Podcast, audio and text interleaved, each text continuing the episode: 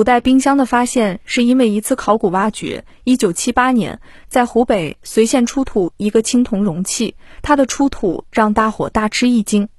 经考证得知，这实际是战国时期的曾侯乙铜冰鉴，也就是古时用的冰箱。下面我们一起来看看这个古代冰箱吧。曾侯乙铜冰鉴高六十多厘米，重一百七十公斤，是一个二合一的组合器皿，分成里外双层，外为青铜方鉴，内为盛放食品的尊否，是迄今为止发现的人类最早的原始冰箱。鉴与否之间有足够大的空间，用来装冰块，在否内装酒，盖上盖子冷藏一下，夏日就可以喝到冰镇的美酒了。更牛的是，有些冰鉴上带有气孔。把冷气释放出来，又可以当空调用。那个时期的冰鉴不仅节能环保，就连用到的冰也是取自大自然。据《礼记·月令》记载，周代时，每到隆冬时节，周天子便会派人到冻结的江河之上凿取天然冰，储存在冰窖之中。在当时，冰要贮藏起来不容易，但古代的冰窖隔温效果非常好，第二年藏冰还能继续用。等到春暖花开。天子在命人开窖取冰，与牲畜一道用于祭祀，余下的冰就用在冰鉴上。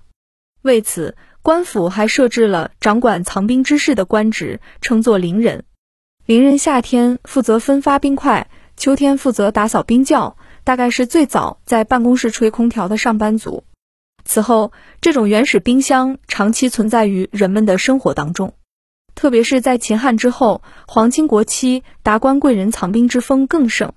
在唐宋以前，冰块可是稀缺资源。有史料记载，长安冰雪之下日则价等金币，这玩意儿竟然与金玉等价，可见那时的冰块可不是普通老百姓用得起的。据说当年曹操在南征北战期间，曾大建冰窖，他在邺城就修建了著名的冰井台。《水经注》记载，冰井台高八丈，有屋一百四十五间，上有冰室，室内竖井，深十五丈，藏冰及石墨烟。曹操是出了名的爱喝酒，在酷热的夏季来一壶冰酒，实在快意。也许正是冰酒带给他的这份清爽，让他有了作诗的灵感，写下了“对酒当歌，人生几何”。进入盛唐，冰块消暑已不是达官贵人的专利，街面上出现了卖冰块的商人。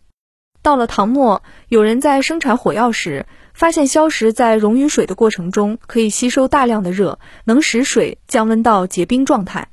人们终于可以在酷热享受冰爽的滋味。到了宋代，冷饮店已是遍地开花。《东京梦华录》记载，皆用青布伞当接列床凳，堆垛冰雪，卖冰雪荔枝糕。这一时期的冷饮呈现出百家争鸣的情景，雪泡梅花酒。凉水荔枝糕、冰吊雪藕丝、冰镇珍珠汁，光听这些名字就让人垂涎三尺。此后，冰鉴不断有各种升级版出现，有木质的，也有陶瓷的，使用更加方便。至清代，全城有冰窖十八座，可储存大量冰块。每年腊八前到河中凿取冰块，至腊八下窖。现在，北京的雪池胡同还保留着唯一保存完好的冰窖——雪池冰窖。距今已有三百多年的历史。随着藏冰业高度发展，冰也得到了很大普及，甚至有人摆摊沿街叫卖冷饮。燕京岁时记，京师属服以后，则韩建之子但冰邀卖，曰冰壶，是不是听着很耳熟？现在可以脑补一下我们的童年时代了。我国古人在没有任何科技的情况下，居然能创造出各种适合当时的物件，有些甚至拿到今天也不算太过时。他们的智慧实在让人叹服。